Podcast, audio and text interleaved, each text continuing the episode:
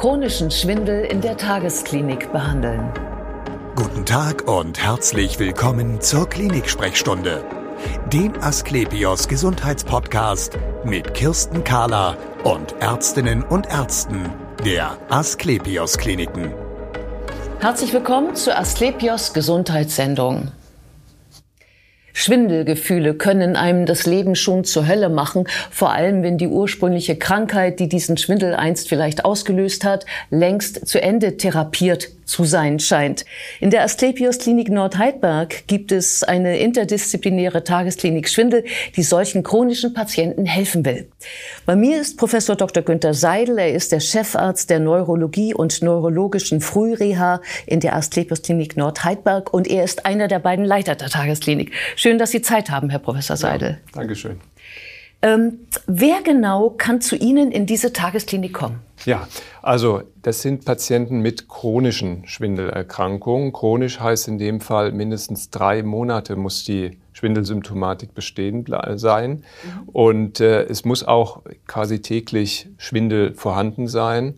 Ähm, und er muss alltagsrelevant sein. Also es muss wirklich eine ja doch äh, alltagsbestimmende Störung sein, die so gravierend ist, dass wir das im Krankenhaus behandeln wollen. Ja, das heißt, ähm, ich sollte nicht nur selber den Eindruck haben, dass die meinen Alltag beeinträchtigt, sondern ein Arzt sollte auch schon mal gesagt haben, das ist schon schlimm, was sie haben. Ja, das ist ja meistens so. Wenn, wenn Menschen chronischen Schwindel haben, dann besuchen sie mehrere Ärzte, mhm. verschiedene Fachdisziplinen und allein das schon, der, der häufige und äh, interdisziplinäre ähm, Besuch von Ärzten ist ja schon so ein Hinweis dafür, dass es so eine Therapie oder eine alltagsrelevante Schwindelerkrankung ist. Aha. Brauche ich denn schon eine Diagnose, woher dieser Schwindel überhaupt kommt? Ja, also das ist ganz entscheidend, denn unsere Einrichtung äh, ist letztlich eine Therapieeinrichtung. Das heißt, wir checken schon im Vorfeld, äh, um welches Schwindelsyndrom es sich handelt. Es gibt da ganz spezielle Erkrankungen, die letztlich äh, so einer Therapieform zugänglich sind. Das sind zum Beispiel der Ausfall eines Gleichgewichtsorgans oder eben Innenohr, bestimmte Innenohrerkrankungen wie der Morbus Meniere oder eben auch äh, Erkrankungen des Stammhirns oder auch des Großhirns, ähm, die dazu führen können, dass eben ein solches chronisches Schwindelsyndrom auftritt. Und das müssen wir im Vorfeld natürlich wissen. Deswegen sind ähm, zumindest HNO-ärztliche und auch neurologische Untersuchungen notwendig, um das einordnen zu können, um dann auch sogar oder dann auch eine höhere Wahrscheinlichkeit zu haben, dass diese Behandlung letztlich auch sinnvoll und effektiv ist. Mhm. Was mir noch nicht klar ist, ist, ich kann mir vorstellen, dass wenn ein Gleichgewichtsorgan ausfällt auf einer Seite, ähm, dass das am Anfang Schwindel erzeugt. Ja. So, das äh, schon.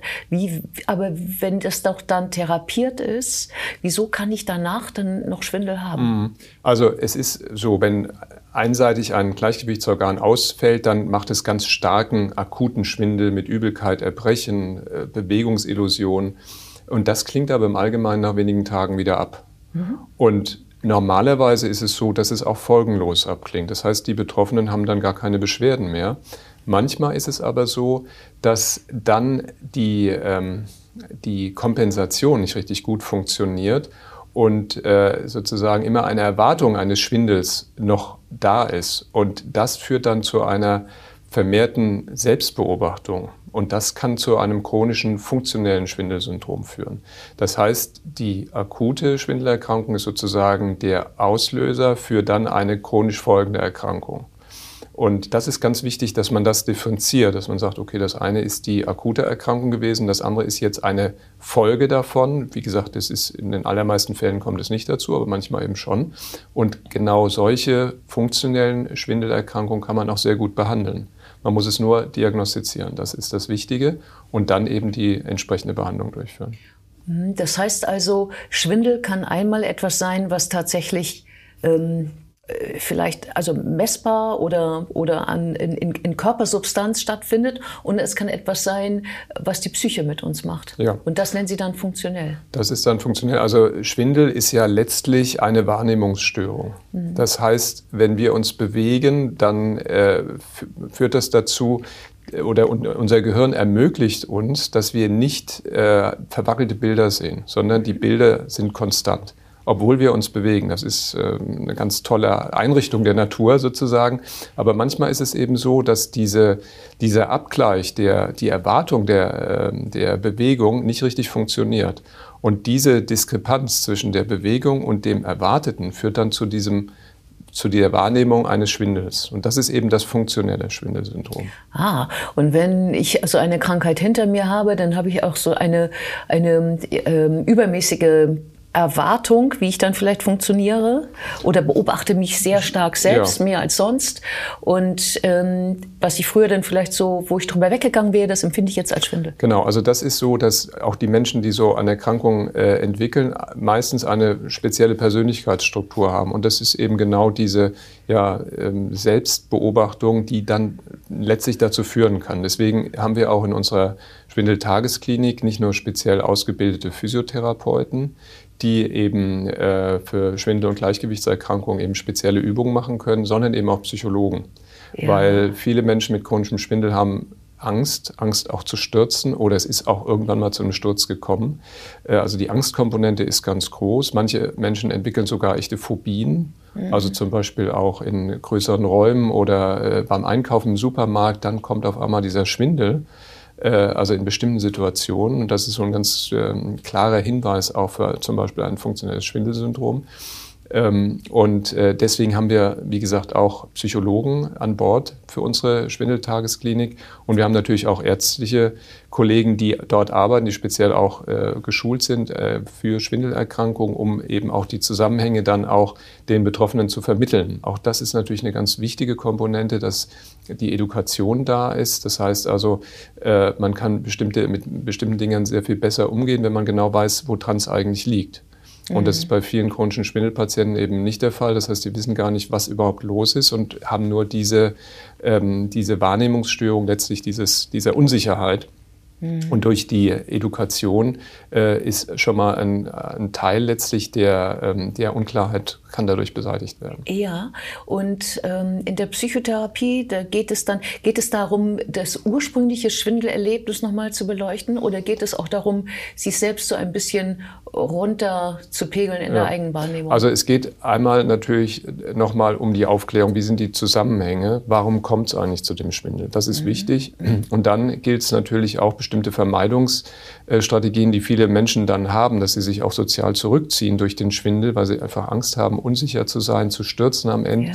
Ja. Ähm, dass das aufgebrochen wird. Und dann gibt es natürlich auch äh, spezielle Verhaltenstherapien, die äh, durchgeführt werden und die auch geschult werden, äh, damit eben äh, sozusagen dieser, dieser Schwindel, diese, diese Fehl- äh, Wahrnehmung letztlich gelöst werden kann. Ja, genau. Das ist ja auch bei Angst so, dass äh, nachher spielt die Angst vor der Angst eine, die größere so Rolle. Ja. Und da wird es dann wahrscheinlich auch darum gehen, dass wenn man merkt, ah, jetzt kommt wieder so eine Situation, ah, ich merke schon, ich merke schon, ja. dass man dann ein Gegensteuermittel hat für sich. Also genau, eine systematische ja. Desensibilisierung sagt man auch dazu. Das heißt, man geht sozusagen ein bisschen in diese Situationen rein und äh, versucht damit halt entsprechend umzugehen. Was macht der Physiotherapeut?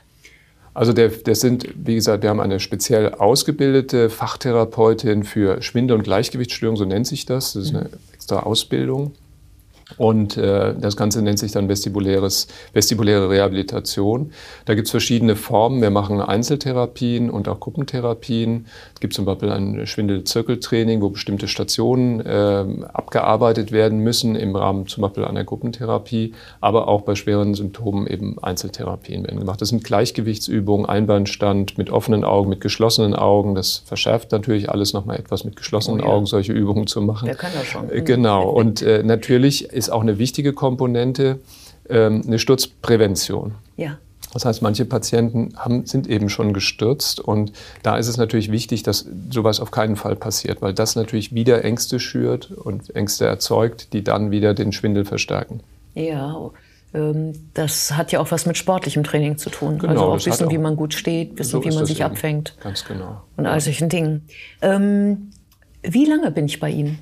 Also das ist eine Behandlung von in fünf Tagen. Das ja. fängt an einem Montag an und geht dann eben die Woche bis Freitag. Und es ist ein ganzer Arbeitstag. Es ist wirklich äh, aufwendig. Äh, es geht also von morgens bis nachmittags. Letztlich wird die Behandlung durchgeführt. Wie gesagt, Einzelbehandlung, Gruppenbehandlung, Multimodal, Physiotherapie, Psychotherapie und auch eben ärztliche Betreuung.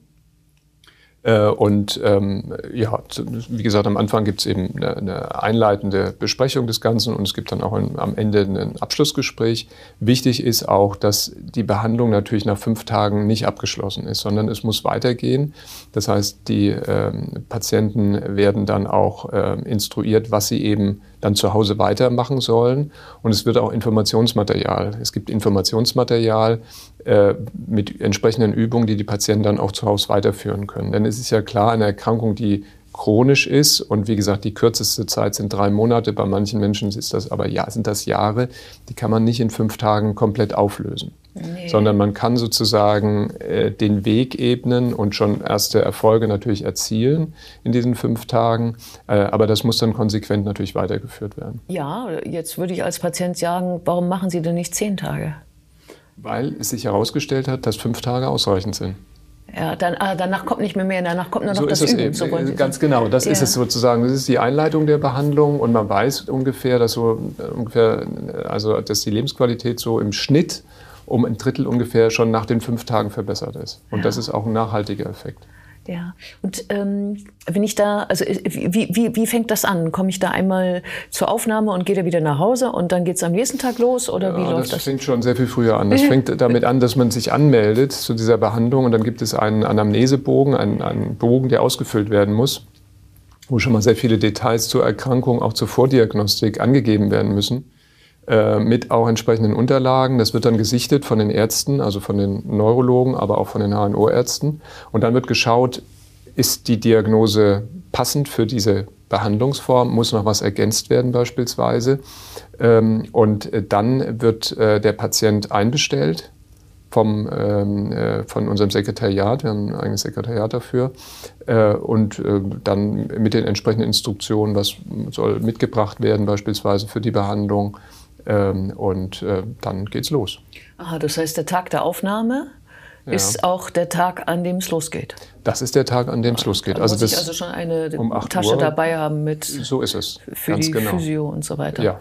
Aha. Und ähm, wie komme ich am besten, also wenn ich das Gefühl hätte, ich wäre, ich wäre ein Patient für Sie, hm. ähm, an wen wende ich mich? Also es geht, äh, wie gesagt, das Sekretariat, wir haben die Nummern äh, auf unserer Homepage. Mhm. Da sind die, die Telefonnummern des Sekretariats. Da ist auch der Anamnesebogen zum Runterladen. Den kann man schon gleich anschauen, ausfüllen mhm. äh, und dann hinsenden. Und dann nehmen wir Kontakt auf. Ah, das heißt, ich brauche nicht äh, ein Out, ich brauche keine ähm, vom Hausarzt oder vom behandelnden Facharzt etwas wo ich zuerst hingehen muss, sondern ich kann mich direkt an Sie ja, wenden. Sie können sich direkt an uns wenden, aber wir brauchen natürlich eine Einweisung. Das heißt, ein Arzt müsste eine Einweisung ausschreiben für eine stationäre, es ist ja letztlich eine stationäre, teilstationäre Behandlung, mhm. Tagesklinik, also nachts äh, gehen die äh, äh, Patienten nach Hause, tagsüber ist die Behandlung. Ja. Ähm, aber das ist eine, letztlich eine stationäre, eine teilstationäre Behandlung, die muss überwiesen werden. Ja. Vielen Dank für das interessante Gespräch. Und wir sehen uns wieder auf www.astlepios.com, auf Facebook und auf YouTube oder im nächsten Podcast. Werden Sie gesund.